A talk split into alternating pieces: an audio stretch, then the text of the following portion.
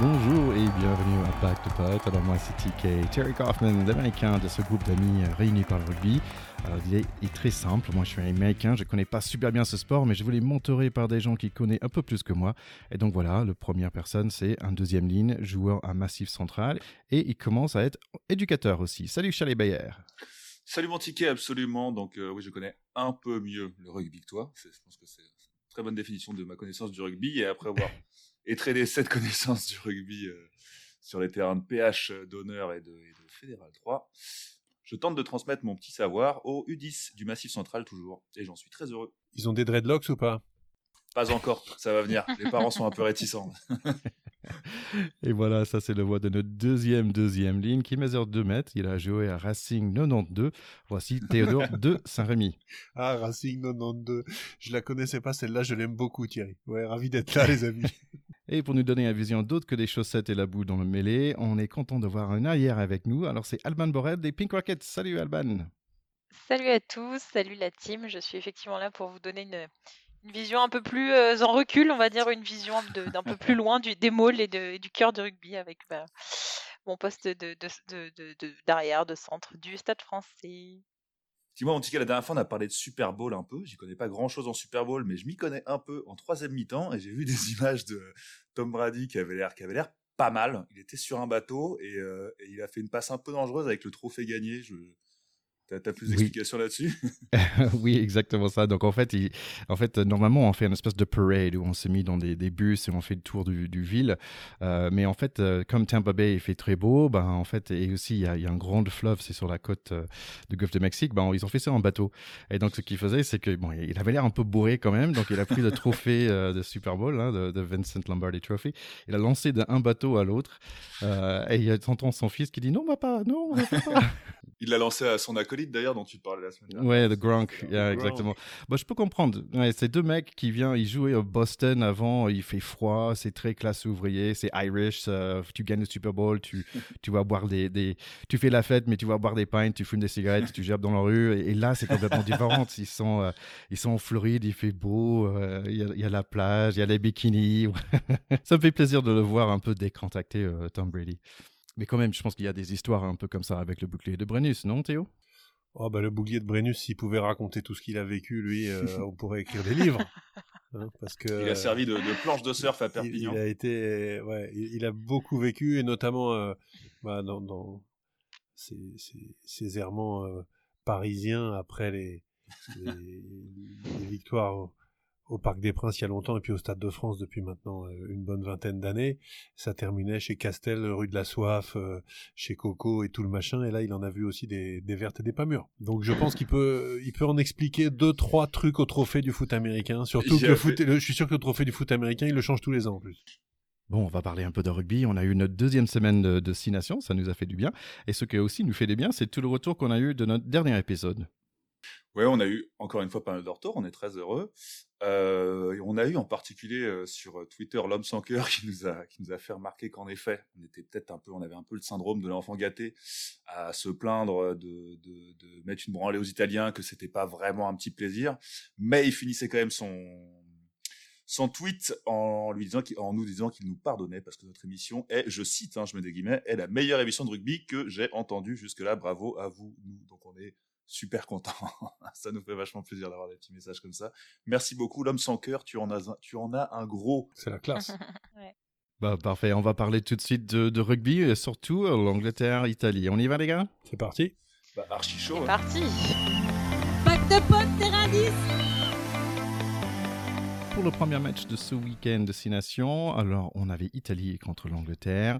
En fait, ça prend pas beaucoup de temps pour les Italiens de marquer leur territoire. Alors, 2 minutes 30, ils marquent leur premier essai. C'est le numéro- C'est le numéro 11, Montana Ione, qui marque un super essai. On l'a vu en forme la semaine dernière et il continue d'être en forme euh, ici cette semaine. 10 minutes plus tard, en fait, c'est un essai des avants anglais face quand même à une défense bleue euh, qui n'ont pas peur.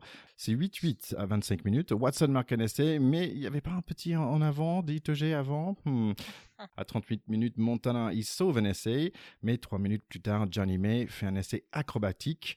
On est 20 à 8 pour la mi-temps. 49 minutes, les Italiens sont dans les crampes des English avec un joli rugby et bam, interception de Watson encore. Donc c'est un deuxième essai pour lui, 27 à 11. 10 minutes plus tard, c'est l'avant Jack Willis marque un essai 34 à 11. Il va se faire blesser assez gravement hein, par la suite. Quand même, un fierté des Italiens qui marquent un joli essai, des arrières remplaçants. En gros, c'est un match qui mérite d'être regardé. Il y a l'Angleterre qui gagne 41 à 18. Mais cette équipe d'Italie donne envie avec leurs 9, leurs 10, leurs 11. Franchement, un vrai plaisir à voir. Et en plus, il y avait deux en avant de Owen Farrell qui n'a pas l'air de passer une très bonne journée. Une chose, c'est sûr, c'est cette équipe d'Italie me donne envie de voir la suite. Et oui, mais tu l'as dit, Ticket, euh, à l'image de Owen Farrell, je trouve qu'on a une équipe anglaise évidemment dominante, mais peu convaincante. Honnêtement, j'ai pas, euh, j'étais presque contente des petits en avant de Farrell. C'est vrai qu'on s'en réjouit euh, toujours un petit peu, mais, mais voilà. Après, c'est vrai que c'est toujours dommage. on, en parlait la semaine dernière de des imprécisions, on va dire, techniques des, Italiens qui ont quand même des superbes lancements de jeu, qui avancent, mais qui, sur les dernières passes, euh, euh, n'assurent pas, à l'image de cette interception de Watson, qui, honnêtement, pour moi, était un crève-cœur, parce que je, m'attendais à, cet essai italien, et c'est vrai que Watson les a vraiment euh, crucifiés. Donc, voilà, moi, ce que je retiens du match, c'est quand même des Italiens qui sont. de, qui performent mieux en tout cas que contre l'équipe de France et puis des Anglais voilà peu convaincants et on attend de voir la suite avec grande impatience. Ouais, je, te rejoins un peu, c'est-à-dire que bon, on était, tous contents que l'Italie a mené au début de ce match. Enfin bon, ça n'a pas duré longtemps. Euh, dès le début, moi j'ai remarqué que cette, euh, non-assurance des Anglais, c'était qu'à la première pénalité qu'ils ont à la huitième, au lieu de, chercher la pénale touche, ils choisissent les poteaux indirectement. C'est que contre, l'Italie, ça se fait, ça se fait rarement, sans leur manquer de respect. Euh, on a été un peu sévère avec cette équipe d'Italie, mais à, juste titre, hein, parce que bon, euh, leur nombre de victoires n'a pas beaucoup changé depuis la semaine dernière. Après, on m'a rappelé euh, cette semaine que, que la France avait attendu 50 ans aussi pour avoir sa première victoire dans le tournoi destination. Ça permet de pardonner un peu plus les, les lacunes des Italiens. Euh, du côté anglais, il y a Watson qui a, beaucoup, beaucoup impressionné. Ouais, les cannes de feu quand même, Watson. Hein. Ouais, mm. c'était vraiment, il a, il a, il a, il a, il a sauvé, il a sauvé un essai. Euh, il a, il était partout. C'était, euh, c'était vraiment l'homme du match pour moi. Mais, mais voilà quoi, cette équipe d'Angleterre, elle est un peu fébrile parce que j'ai trouvé, voilà, pour reparler un peu de cette équipe d'Italie, que on sentait pas au dernier tournoi destination, par exemple, on avait une vraie, une vraie impression d'impuissance. On avait vraiment l'impression que l'Italie n'avait pas de solution, quoi. Là, l'Italie franchissait. Euh, elle franchissait, elle avait l'air d'avoir des solutions, mais comme disait Alban, euh, elle se foirait un peu sur la fin. Elle, avait du mal à les conclure. C'est, euh, moi, ça me gave un peu ces empoignades parce qu'il y, a eu plusieurs fois où ça, a chauffé un peu. C'est vrai. Mais, en fait, c'est chiant parce que c'est chiant parce que oui, c'était un match chaud. Tu sentais que ça charriait un peu, mais en, vrai, comme il n'y a plus de bagarre, c'est un peu inutile de se tenir par le col. Enfin, ça fait un peu naze. Pour euh, pour euh, au moins au moins à Was l'année dernière il, avait eu le mérite de la sortir sa droite quoi. Plutôt que de rester à s'empoigner pendant une demi-heure là à se regarder dans les yeux et à se gueuler comme des chiens dessus alors que alors que tout le monde sait qu'on fera rien c'est vrai que c'est devenu un peu ridicule. euh, c'est un peu ridicule quoi. Mais c'est vrai qu'il y avait beaucoup d'agressivité dans, dans ce match hein.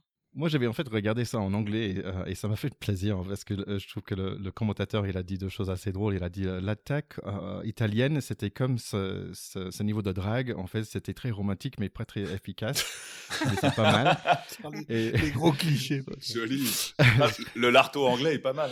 Je trouve ça plutôt bien. Et le deuxième, il a dit il fait plus froid que le poche d'un ours polaire. Je dis oh, bah tiens, c'est des jolis trucs, j'ai jamais entendu. c'est un poète. Allez, on passe au prochain match. Alors, c'est Pays de Galles contre l'Écosse. Ça démarre avec un Flower of Scotland avec Stuart Hogg qui est complètement en larmes. C'est vraiment trop beau. Euh, ils ont un mec qui s'appelle Beard, mais il n'a pas de barbe. Je trouve ça bizarre. C'est comme un mec qui s'appelle Chauve, mais qui a des dreads. Ça, c'est pas normal de tout. Côté gallois, il y a Halloween Jones pour la 250e fois et le fameux Wainwright qu'on n'a pas vu avec son moustache qui nous a fait péter le plan à notre deuxième ligne dans la Coupe de Monde. Triste souvenir. Allez, on démarre avec le match. L'Écosse démarre avec plein d'énergie, trop d'énergie même. Donc, logique qu'ils font des fautes. Euh, les Gallois marquent le premier point, mais Écosse égalise 3-3. Il y a un Van der Merwe qui est très fort et ce n'est pas un gros mot comme ma fille a pensé, mais en fait c'est un, un centre de grande qualité côté Écosse. Et côté gallois, ils ont un Reese Zimmer. Je pense que ça peut être un bon nom pour un bar chocolaté. Reese Zimmer. allez, allez, jolie série pour euh, l'Écosse. Johnny Gray qui fait un grand percé après un passe de Finn Russell. Le 9 fait un coup de pied à suivre à la Dupont. Et voilà, premier essai marqué par un mec qui a le même prénom que ma première copine, Darcy. Finn Russell en jambe, mais c'est Hogg qui marque le prochain essai avec un coup de pied face à trois arrières toute seule. Il marque ses 17 à 3. Réponse gallois à la 38e minute de Rhys Zamet.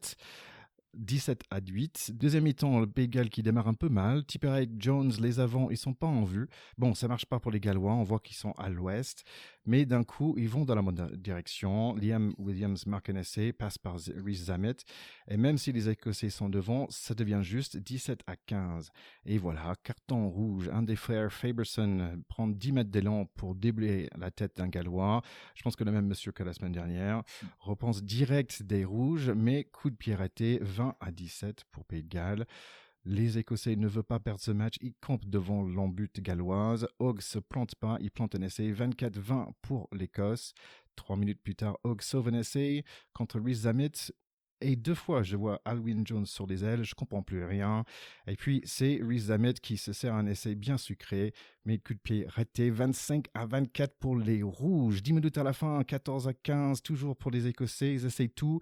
Ils ont le courage pour gagner, mais est-ce qu'ils ont l'intelligence? 82 minutes percées sur le côté par des Écossais Eh ben non, c'est les Red Dragons des Pays de Galles qui gagnent leur deuxième match. Ouais, c'est étonnant parce que ces Gallois euh, gagnent deux matchs d'affilée un petit peu à contre-courant. Euh, ils gagnent à la faveur de la sortie la semaine dernière euh, de O'Mahony euh, sur une faute qui ressemble étrangement à celle de Fagerson, effectivement. Zander Fagerson, le pilier, et non pas euh, son petit frère qui joue au numéro 8, Matt Fagerson. et c'est vrai que à ce niveau-là, dans des matchs, on va dire, équilibrés et où, les détails font la différence. Un carton rouge, c'est un gros détail. Parce que d'un seul coup, ça déséquilibre toute une équipe. Et on voit très bien à ce moment-là que les Gallois, qui étaient quand même en difficulté, qui avaient été dominés pendant les 50 premières minutes, et franchement, à la mi-temps, on voyait euh, les Écossais s'avancer vers un succès tranquille. C'est très étonnant. Et sur cette deuxième mi-temps, après ce carton rouge, il y a un gros groupé pénétrant. Euh, essai euh, pour la petite histoire d'Alan Wynne Jones euh, lors de sa 153e sélection. On ne sait pas quand est-ce qu'il va s'arrêter, ce qui est complètement improbable. Mais, mais à ce moment-là, le ciel leur tombe sur la tête et ils s'en remettent évidemment pas. Ce que je note aussi, c'est que quand on a des joueurs de grand talent, eh bien, ça fait la différence. Et on sait que aux âmes bien nées, la valeur n'attend pas le nombre des années, puisque ce, ce petit Louis euh, euh, Rhys euh, Zamit, qu'on voyait euh, sur des petites vidéos tribute to Louis Rhys Zamit quand il avait 18 piges, on disait c'est le futur crack, ben, le mec il a pas mis longtemps, un an après, c'est le crack. C'est-à-dire que le mec se fait deux essais, le deuxième il est tout simplement énorme, petit coup de pied par-dessus, machin, il va aplatir, il a des cannes de feu, ça nous rappelle ce que disait notre copain Richard Tarditz, c'est que dans tous les sports. Quand tu vas vite, il y a toujours une place pour toi. Et là, on le voit avec ce gamin-là, qui va à 2000 à l'heure et qui a une tranquillité absolument incroyable. Donc, je, je trouve que euh, malgré la classe euh, de Stuart Hogg, du petit, euh, du petit ailier Graham, qui a été énorme, de, de l'autre ailier, euh, qui est le contraire, qui est super costaud, Van der Merwe, qui a été énorme aussi chez les Écossais, d'Amish Watson, qui nous a fait plaisir à plusieurs reprises, et ben ça a basculé à, à, très peu de choses. Je trouve que les Écossais sont malchanceux sur ce match. Euh, et euh, du coup, on se retrouve avec des Gallois qui sont en passe, s'ils battent les, les Anglais, qui sont quand même pas dans une forme olympique, euh, en passe de faire ce qu'ils appellent la triple couronne, avec deux premières victoires que je trouve quand même un peu chanceuses, il me semble. Je sais pas ce que vous en pensez, les gars. Ouais, moi aussi je te rejoins sur, je pense que c'est vraiment le mot approprié. On était tous, je pense, derrière nos écrans à penser que l'Écosse allait gagner et c'est vrai que cette ligne d'arrière, alors je suis ravie que tu parles des Bien arrières, sûr. mon cher Théo, mais je trouve que cette, cette ligne d'arrière, au-delà des avants, mais voilà, le- vraiment cette ligne d'arrière, moi, m'a beaucoup, euh, m'a beaucoup plu. J'ai trouvé les deux ailiers euh, Incroyable. incroyables, au-delà des bras de Van der Merwe, les, les bras de Van der Merwe qui ont une certaine disproportion. Et euh, ouais, ouais, et j'ai trouvé, voilà, bon, après encore Hogg. euh, dans une forme fo- formidable, je trouve qu'il fait le match. Bon, et d'ailleurs, il est élu homme du match, hein, mais euh, j'ai vraiment été conquise par, euh, par l'esprit de cette équipe et, c'est vrai qu'on bah, en vient à être un peu dégoûté que ce soit in fine le, Pays de Galles qui, remporte ce, match. Mais bon, c'est vrai que tu l'as dit, la, jeunesse euh, et les cannes de Louis euh, Zamit ont, voilà, ont, mis vraiment du, peps, on va dire, dans cette ligne. Et euh, on regretterait presque la, non-présence de George North. D'ailleurs, je ne sais pas pourquoi il n'a pas été aligné. Il était peut-être en protocole commotion, je ne sais pas. Moi, j'ai noté plusieurs petits trucs sympas sur ce match aussi. J'ai adoré le, le, physique du, jeune pilier qui entre le gallois Leon Brown, qui fait 1m91, 126 kg à, 20 pieds. J'aime bien, franchement, je valide. Euh, j'ai bien aimé les histoires de famille côté, côté écossais, parce que euh, Gary Graham, qui est pas le frère de l'ailier, mais qui s'appelle Graham quand même, fils du pilier des années 80 ou 90, euh, George Graham, et puis on avait deux fratries, puisqu'il y avait les, deux frères Fagerson et euh, les deux frères Gray, puisque Johnny Gray était titulaire et Richie Gray est rentré. Euh, j'aime toujours ces histoires de famille, moi, et puis je, plains euh, les gens qui doivent les faire bouffer, ces familles-là. Ça me fait toujours marrer de penser au repas de Noël. ouais, moi je, vous rejoins entièrement sur, sur le, la tristesse pour l'Écosse sur ce match. J'avais dit avant ce tournoi que le Pays de Galles était un peu en fin de cycle, qu'ils avaient du mal à renouveler leurs joueurs. Euh, dont on parle, euh, dont on parle nous prouve qu'il y a quand même du monde qui frappe à la porte, mais enfin, euh, ils sont, euh, voilà, ouais, c'est ça, c'est Enfin, moi, je disais, le, carton rouge, c'est un peu, s'il est rouge, c'est parce qu'il porte le maillot gallois, quoi. C'est un peu le 16e homme, 16e homme du Pays de Galles pour ce tournoi. Ils ont fait deux matchs chanceux, comme tu dis. Moi, je les ai trouvés dégueulasses, mais on, peut, peut pas enlever aux Gallois le fait sur les deux matchs qu'ils ont gagnés d'assez peu de pas avoir lâché et de, faire preuve de valeur morale incontestable, euh, d'y croire euh, et de se dire euh, non non non non c'est pas encore gagné, c'est pas parce que tu es mené 17-3 que tu perds. Et c'est ça aussi le sport de haut niveau, le sport de compétition et le rugby, c'est aussi comme disent les Américains gagner from behind, c'est toujours meilleur aussi que de que de gagner en menant tout le match. Et je pense que c'est quelque chose qu'on peut pas leur enlever incontestablement. Je pense que le match contre les Anglais va être un vrai révélateur parce que les Anglais sont piqués au vif. Euh, ils peuvent en prendre une sévère les Gallois contre les Anglais à mon avis. On en reparlera. C'est quand même ça, Théo, qui leur a permis d'être euh, demi-finale de la Coupe du Monde. Je trouve cette, euh, cette niaque pour finir en Absolument. Tout à fait. Et aussi le coup de coude quand même de notre copain. Mais bon, ça c'est autre chose. Je pense qu'on est tous d'accord qu'on veut que des Écossais finissent deuxième derrière nos Bleus. Ce serait bien. Allez, ça, c'était notre journée de samedi. Et dimanche, on avait du lourd, du lourd. C'était France-Irlande.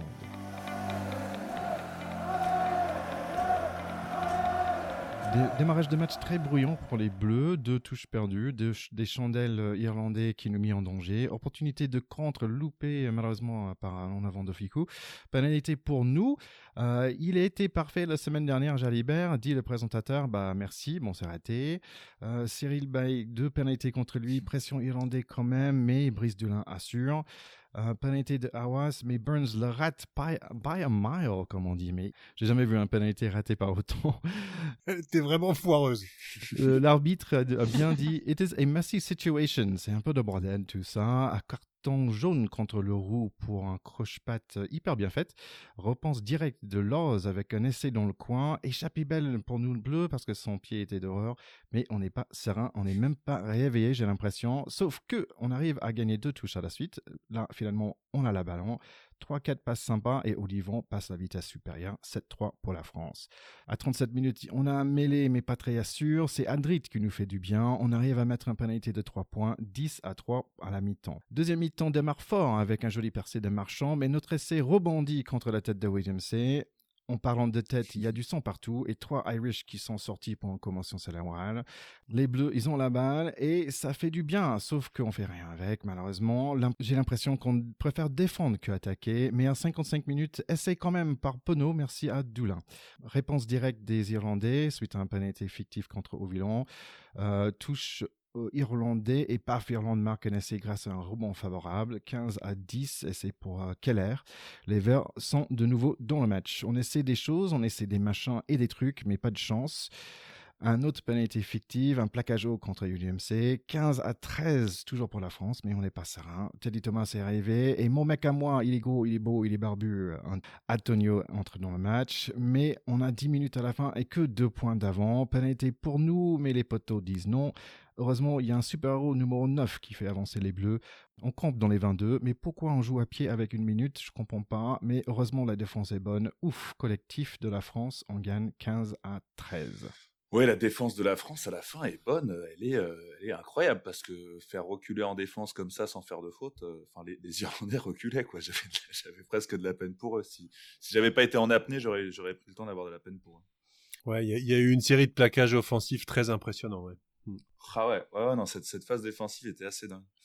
Euh, comme tu disais au début du match, euh, pour moi la seule satisfaction de ce début de match, c'était de voir Paul O'Connell en tribune c'est toujours plus rassurant de le voir en tribune que quand il était sur le terrain, et c'était toujours agréable de le voir.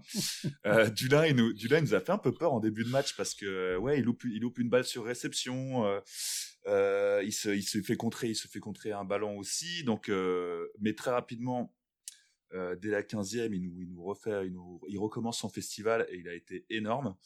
Euh, ça a été un match, comme annoncé, très dur en fait. Les Irlandais, ils nous ont fait euh, cette semaine ce qu'ils ont fait aux Gallois la semaine dernière. Ça a tapé dur, mais au niveau de la tape, on avait Aldrit, on a récupéré Aldrit. Et je pense qu'ils étaient pas prêts les Irlandais parce que quand tu parlais tout à l'heure de, il est énorme. De, de ce, ouais, et puis il, il, était dingo. Et tu parlais tout à l'heure de, de ceux de, des Irlandais qui ont été sortis, mais la charge d'Aldrit qui laisse deux Irlandais au sol derrière, c'était Attila, quoi. Tu sais, qui laisse des cadavres derrière. Là où Aldrit passe. passe les Irlandais trépassent, quoi. Trépasse. Euh, c'était vert, il l'a pris pour du gazon, il a marché dessus, quoi. Bon, ils sont un peu télescopés, ils sont un peu, un peu assommés tout seuls, mais enfin, l'image était quand même assez dingue, elle représentait pas mal, euh, pas mal Aldritz. Ça a été un combat de guerrier, le Rousse en est bien sorti, euh, même s'il a pris un jaune. Pour une faute assez minable, honnêtement. Les Français n'ont pas loupé leurs occasions, c'est-à-dire que chaque fois, ils ont été assez, euh, assez mathématiques, assez froids, un peu comme, un peu comme tu nous décris les Anglais souvent, Théo. Chaque incursion était, euh, était, était dangereuse, voire payante. Et, et, on a défendu très bien, même si, même si le score n'est pas est, serré, même si clairement les dix dernières minutes, on, a, on a perdu 5 litres de flotte, on a tous euh, serré, serré, les dents, serré les fesses et beaucoup transpiré. Euh, J'ai trouvé que sur ce match, il y avait quand même une, euh, une non panique quoi. Enfin, j'ai jamais trouvé les Français. Euh, les, les, il y a quelques années encore, les Français auraient paniqué si, avec un match comme ouais, ça. Ouais, on, on, peut, je pense, euh, en particulier au travers de Brice Dulin, euh, faire quasiment l'histoire du match sur son histoire de match, parce que les, les, Français font une entame quand même assez poussive. Ils ratent beaucoup de touches au début. Euh, effectivement, ce ballon contré, plusieurs euh, ballons hauts, un, un peu cafouillés. Euh, et puis en fait, euh, ils s'affolent pas. Ouais, ça. ils finissent par re-rentrer dans leur match et ils re-rentrent dans leur match avec notamment euh, en tête de pont un Aldrit euh, complètement stratosphérique sur le sur le milieu de terrain. Il a totalement effacé du paysage euh, CG Stander oui. qui est quand même pas euh, le, le, premier venu qu'on n'a pas vu du match. C'est invraisemblable. et puis Dulin, le timing de ce mec, mais moi je, je pourrais passer, je crois, enfin des, des, heures en fait à regarder ce mec monter sur les ballons hauts tellement je, je, je trouve ça kiffant quoi. C'est absolument fou. Alors il en rate un ou deux au début et après un festival, ouais. un festival. Ouais. Euh, Teddy Thomas en prend une aussi exceptionnelle à la fin qui nous fait ouais. beaucoup de bien. Ouais, dans le bon timing. Euh, dans le bon timing. Et puis effectivement, euh, on a lu un peu dans les commentaires, bah oui, c'est Sean Edwards qui a gagné le match. ça veut dire, ça veut dire Il y a que de ça, ouais. ça veut dire que la défense euh, en deuxième mi-temps en particulier euh, et en fin de match où t'es quand même pas serein, les mecs reviennent à trois points, à deux points en marquant un essai hyper chanceux parce que Olivon prend le ballon en touche et malheureusement il gère mal la transmission rebond machin Keller qui va marquer enfin l'essai des Irlandais il vaut que dalle ouais, ouais. honnêtement euh, bah, vaut rien c'est con parce que c'est la seule touche qu'on a maîtrisée parce qu'on a, on a été très bien lu en touche c'est un peu ça je pense que seul les, point les noir, Irlandais seul les Irlandais point noir, effectivement regardé la vidéo seul de point touche. noir du match la touche et c'est on réussit à la contrer euh, est un peu et... inquiétante bah ouais mais je, je pense qu'on a été clairement lu en touche on est attendu maintenant euh, là les mecs ils savaient quoi faire euh, particulièrement ouais, la, la fameuse touche au-delà des 15 pour le centre bon bah on a on a failli se prendre un essai par le 5 hein, sur mais euh, mais la seule qu'on contre, putain, ça nous coûte un essai, quoi. Donc c'est un peu, un peu rageant, quoi. Et moi, j'ai vibré comme un fou dans mon canapé. Euh, euh, sur les sur l'essai de, de Penaud parce que euh, c'est vraiment, je trouve, une super action. Ça part d'une très belle touche euh, avec Marchand qui déchire tout au milieu du Oui. terrain et puis ça va pas marquer, Ouais. mais plusieurs temps de jeu à droite, à gauche, on s'affole pas et puis très très bien joué de la part de Dulin qui vient faire l'offrande à Penaud. Franchement, des essais comme ça, c'est c'est c'est C'est magique royal. parce qu'il y a aussi pas d'affolement. Cet essai là, Ouais. c'est aussi l'histoire du match. On n'est pas dans la facilité, on est dans l'application. C'est ça que j'ai adoré. Ouais. Pour moi, c'est vraiment ça la, la clé du match, comme vous le dites. hein, c'est qu'il y a encore 2-3 ans, euh, l'équipe de. Enfin, même euh, encore l'année dernière, je suis pas sûre que cette équipe aurait su maîtriser euh, euh, ce jeu. Il y a- On a quand même un Dupont qui est quand même euh, le, le ministre de l'Intérieur, comme on dit, qui se fait quand même asphyxier par la défense. hein. Honnêtement, Il était cherché. il a aussi fait pas mal de coquilles dans, dans des choix de jeu, etc. Il était sous pression sur, euh, sur quasiment tous ses ballons, des, des transmissions qui ont été un petit peu gâchées, etc. Mais, mais quand il a fallu trouver la clé, il l'a trouvé avec ses partenaires. Et je trouve que ça, c'est quand même euh, vraiment la preuve du, du talent de cette équipe et de sa solidarité. Enfin, on entend les, les- les discours de, de Gaël Ficou à la fin des matchs qui dit bah voilà, tout le monde a rattrapé un peu la connerie des autres. euh, le roux qui sort sur carton jaune, qui, qui, qui C'était claque, euh, marrant. 400, 400 plaquages derrière. Donc c'est assez euh, voilà moi je que enfin c'est vraiment l'état d'esprit qu'on aime euh, qu'on aime voir et, euh, et je trouve vraiment que ce, ce cette efficacité dans les temps forts c'est quand même incroyable Euh, on, est euh, on, on est euh, voilà on est fort C'est clairement euh, un des tournants du match aussi. Euh, on voit très bien que euh, quand tu vois les, les- les Écossais, ils prennent le rouge, ils prennent essai juste derrière. Alors qu'en fait, euh, bah, y a juste, ils sont juste un de moins pendant 10 minutes. Mais euh, eux pendant tout le match. Mais je veux dire, quand tu prends un jaune, c'est pareil, t'es un de moins. Et au contraire, les Français, un à un de moins, marquent. Euh, et moi, j'ai adoré aussi. Et J'ai adoré aussi Dulin euh, sur l'essai refusé à, à l'ailier euh, Lowe, qui est énorme. L'ailier, euh, il, ouais. il est super fort, le mec, très très Ouais, il, fort. il fait un très très Euh, gros match sur les sur sur l'essai refusé, il va au sacrifice du lin sur la défense, Ouais. on laisse tomber. S'il y va pas comme ça, il y a essai 4 fois ou 100 fois, il y a été mais gaiement. hein. Pourtant, il est pas et, en- pas et encore gros, il a mais- pas beau il a pas beaucoup fait bouger l'eau hein. Il y a Oval Non, Masqué a qui dit c'est- là où tu vois la le- qu'au rugby, au rugby, la frontière est mince entre courage et stupidité. Parce qu'il y va comme un, il y va comme un bonnet.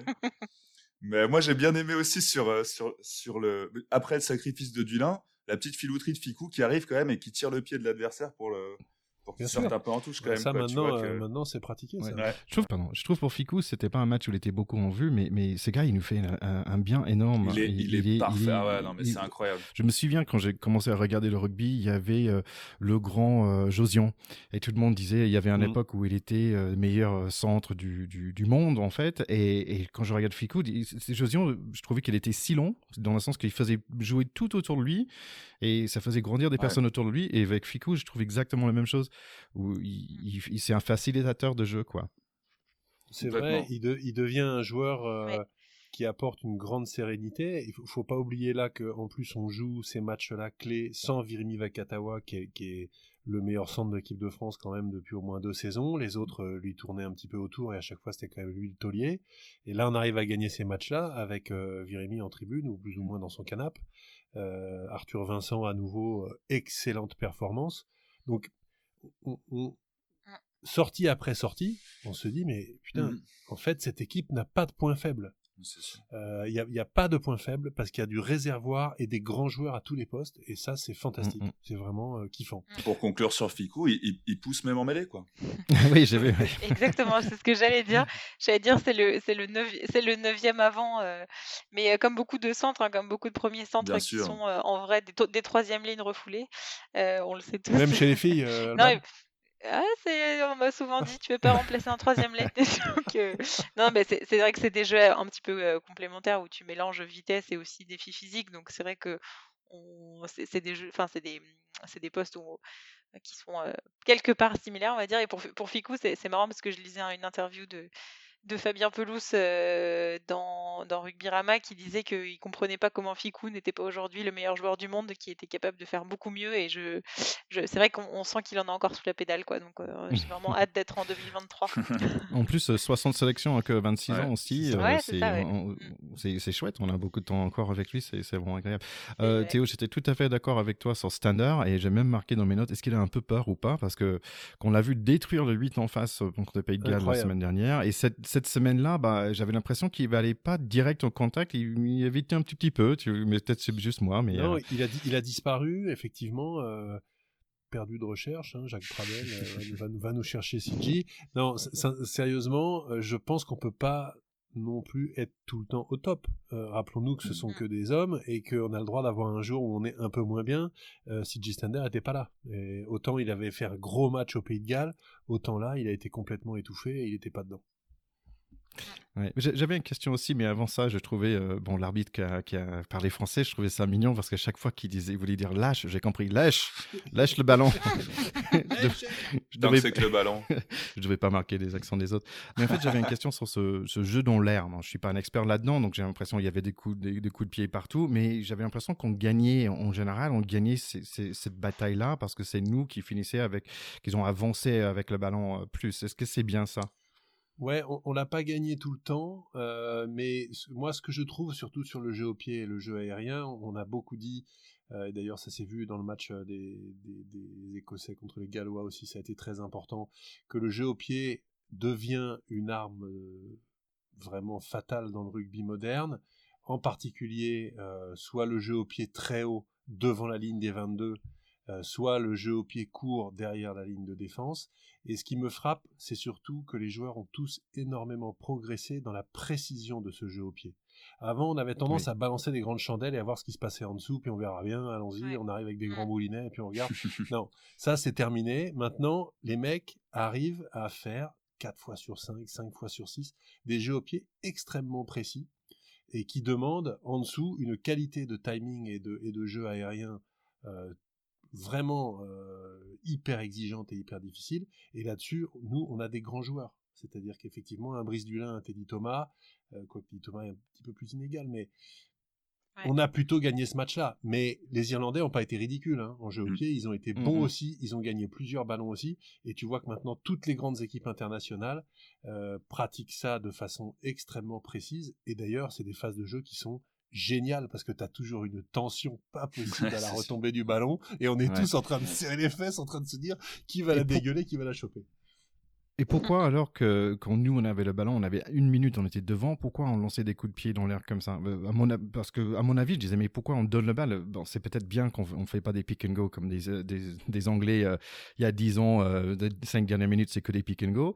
Mais je trouvais ça bizarre qu'on on, on redonnait le, le ballon aux, aux Irish avec 2-3 minutes qui restaient. Quoi. Oui, on s'est un petit peu trop débarrassé du ballon à la fin. Je suis assez d'accord. Euh, mais on voulait les maintenir comme comme on avait une prestation défensive qui était extrêmement convaincante. euh, je pense qu'on avait dans l'idée de les maintenir chez eux et de leur donner le ballon, puisque de toute façon, eux, ce qu'ils savaient, c'est qu'en remontant ce ballon, ils allaient se prendre des tampons dans la gueule. Gros- Grosso modo, c'était la confiance dans la qualité de tampon et dans l'organisation collective de défense. J'avais encore juste deux trois petits trucs. Moi, je suis très content que Olivon se relance pour concourir pour le meilleur marqueur. Il a des cannes, ce con. Il hein. a des cannes. hein. Ah ouais, Euh, il- Willem C, il m'a, il il un peu attristé parce qu'il y a eu quelques petites. Il a, pour moi, il a fait un super match parce que c'était un match de guerrier et il était dedans.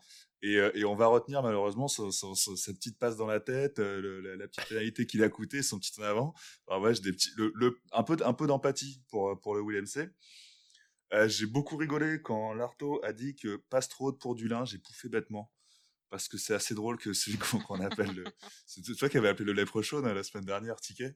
Du coup, j'ai repensé Oui. à ta vanne parce que, ouais, bah, il est. Et, euh, et une petite remarque, c'est qu'on a quand même l'air un peu con avec ce confinement à être. euh, ou ce couvre-feu, mais en tout cas dans ces circonstances un peu spéciales, où même, même chez moi, je suis tout seul, où tu peux même pas regarder un match avec des potes à cause du couvre-feu. Euh, sur, le, sur le dernier essai français, j'ai eu l'air un peu con à me lever et à hurler tout seul pour applaudir. Il y a eu une, un, petit, un petit moment de gêne quand je me suis rappelé que j'étais tout seul. On était là, on était tous ensemble. C'est gentil, c'est rugby. Et voilà, donc une c'est sûr qu'on on a tous passé un bon moment devant, euh, devant notre télé euh, ce week-end. Et bravo, euh, bravo les Bleus. Moi, je suis amoureuse de ces bleus. Je suis ravie d'avoir passé ma Saint-Valentin avec cette équipe. Oh, c'est pareil. Ah. Comme c'est Eh ben, fa- romantique. c'est la petite touche, c'est la petite touche féminine La du pack de potes. On avait, on Exactement. avait Est-ce que tu penses qu'on serait crédible avec des propos pareils, nous, Alban Franchement, ce serait trop mignon. Mais euh, trop Fabien mignon. Galtier, en interview d'après-match, a dédié cette victoire pour la Saint-Valentin à tous les amoureux du rugby. Donc il a eu une petite pensée aussi Et oui. Ouais, c'est bien joué. Malin. Bah, une, une, truc- une chose que, une dernière chose que par rapport à cette équipe, c'est que j'adorais la façon qu'ils faisaient la fête après. Je trouve ça vraiment génial, quoi, par rapport à des équipes qu'on a peut-être vues avant. Je dirais un Je peu sais- des juniors. Ah Ouais, vraiment. Et, que ça, ça, ça, ça, ça s'entend qu'ils ils aiment gagner, ils aiment jouer ensemble, ils aiment gagner ensemble, et ça, ça fait plaisir, quoi. Non, et puis c'était la première victoire en Irlande depuis Ouais. 10 ans, faut pas le rappeler, faut, faut pas l'oublier, pardon, on on l'avait euh, on l'avait dit. Donc euh, mine de rien, aller gagner en Irlande, euh, voilà, ils avaient coché ça, je pense, depuis un bon petit moment en tant qu'équipe. Ça a été très très tendu. Tu viens gagner de deux points, donc Mm. euh, effectivement, quand ça siffle, bah tu te lâches. Et là, émotionnellement, tu as vu Brice Dulin en larmes d'ailleurs. euh, Ouais. euh, c'était bon, je, je pense Belle que c'était très fort pour eux. ouais. Par contre, avec, avec une moyenne âge de 25 ans, pourquoi ils sont allés chercher un tube des années 90 pour- pour célébrer leur victoire?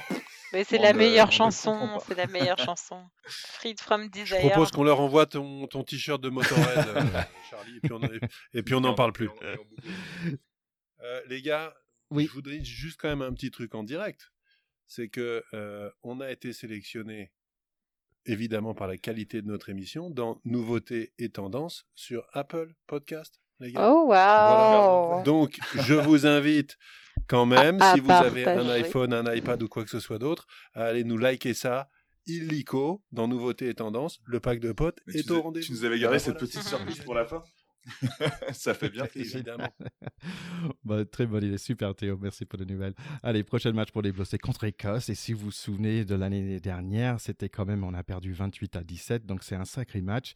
Euh, je vous invite, chers auditeurs, d'écouter euh, sur euh, Apple Podcast, épisode 18. Euh, en fait, c'était vraiment un épisode sympa à réécouter, parce qu'en fait, on a pris 15 minutes pour vous m'expliquer les règles de, de Chabit de Marlar. et en fait, j'étais éclaté de rire en train de réécouter ça aujourd'hui. Ça m'a fait vraiment un grand plaisir. Donc, épisode 18, avant ce prochain match euh, contre euh, l'Écosse, euh, qui va être en deux semaines. Italie, euh, Irlande aussi, et Pays de Galles contre l'Angleterre. Un épisode pour les amoureux de bagarre. Ouais, épisode 18, le- l'histoire du Chabit, Another Rugby Rétro Classics. Allez, quelques petits points rapidement. Donc, euh, je me suis posé la question sur des Sevens, parce que ça fait longtemps on n'a pas parlé de Sevens. Euh, je suis allé euh, au Super Sevens à, à Paris l'année dernière, avant Covid. Et où est-ce qu'on est, Alban, par rapport à des Sevens en ce moment?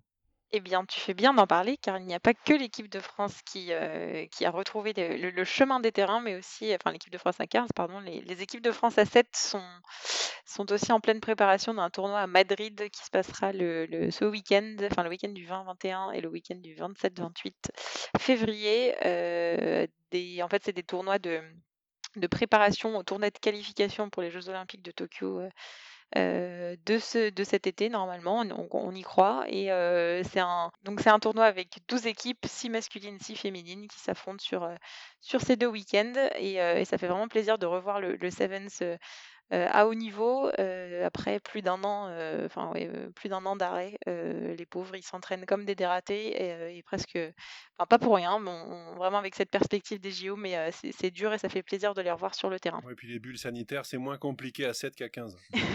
Exactement. Et après Madrid, du coup, la prochaine échéance, ce sera le tournoi de qualification olympique qui aura lieu à Monaco cette année, courant juin. Super, mais juste pour le petit souvenir aussi, la France, euh, on était quatrième pour les hommes et les femmes l'année dernière en Sevens, il me semble. Tout à fait. Donc, ça veut dire en fait, après nations, euh, hommes, on aura les femmes en avril, donc ça c'est chouette. Après, il y aura la U20 en juin et juillet. Après, on aura des GO, donc les Sevens euh, pour fin juillet, août. Euh, donc voilà. Euh, Et après ça, on a la Coupe du Monde féminine à Nouvelle-Zélande, en espérant en septembre. Donc voilà, je pense qu'on a pas mal de rugby à regarder cette année. Et nous, on se repose jamais. Bon, non, parce qu'il n'y a plus de match, il n'y a plus de Champions League, donc on peut se reposer ce week-end-là.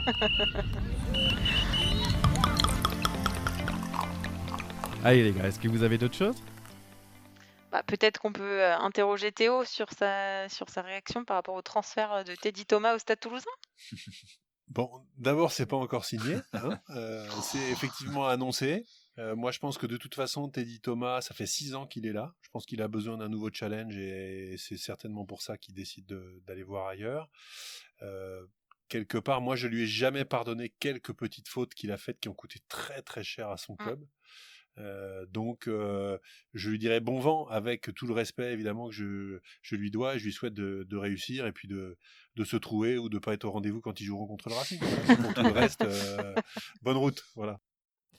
Bon, les gars, comme chaque semaine, ça m'a fait vraiment un grand plaisir de, de- d'être avec vous aujourd'hui. Et franchement, j'ai eu une semaine qui n'était pas facile. Et franchement, d'avoir ce moment ensemble, euh, vraiment, vous êtes un, mon pack de potes à moi. Donc, je vous embrasse ce week-end de Valen- Saint-Valentin. Bisous à vous. Gros bisous le pack, mais dans le pack de toute façon on est serré, on est collé, c'est comme ça qu'on s'aime. Et pour terminer sur cette semaine de Saint-Valentin, n'oubliez pas vous aussi de nous communiquer, nous transmettre tout votre amour par des petits commentaires, des partages, des likes euh, sur nos différents réseaux sociaux, Facebook, Twitter, Instagram, Apple, Spotify. Vous nous trouverez partout. Allez, revenez en deux semaines. Salut à tous, c'était un grand plaisir. Bye bye. Ciao ciao Bah salut tout le monde, à dans deux semaines Ciao, ciao, bye bye.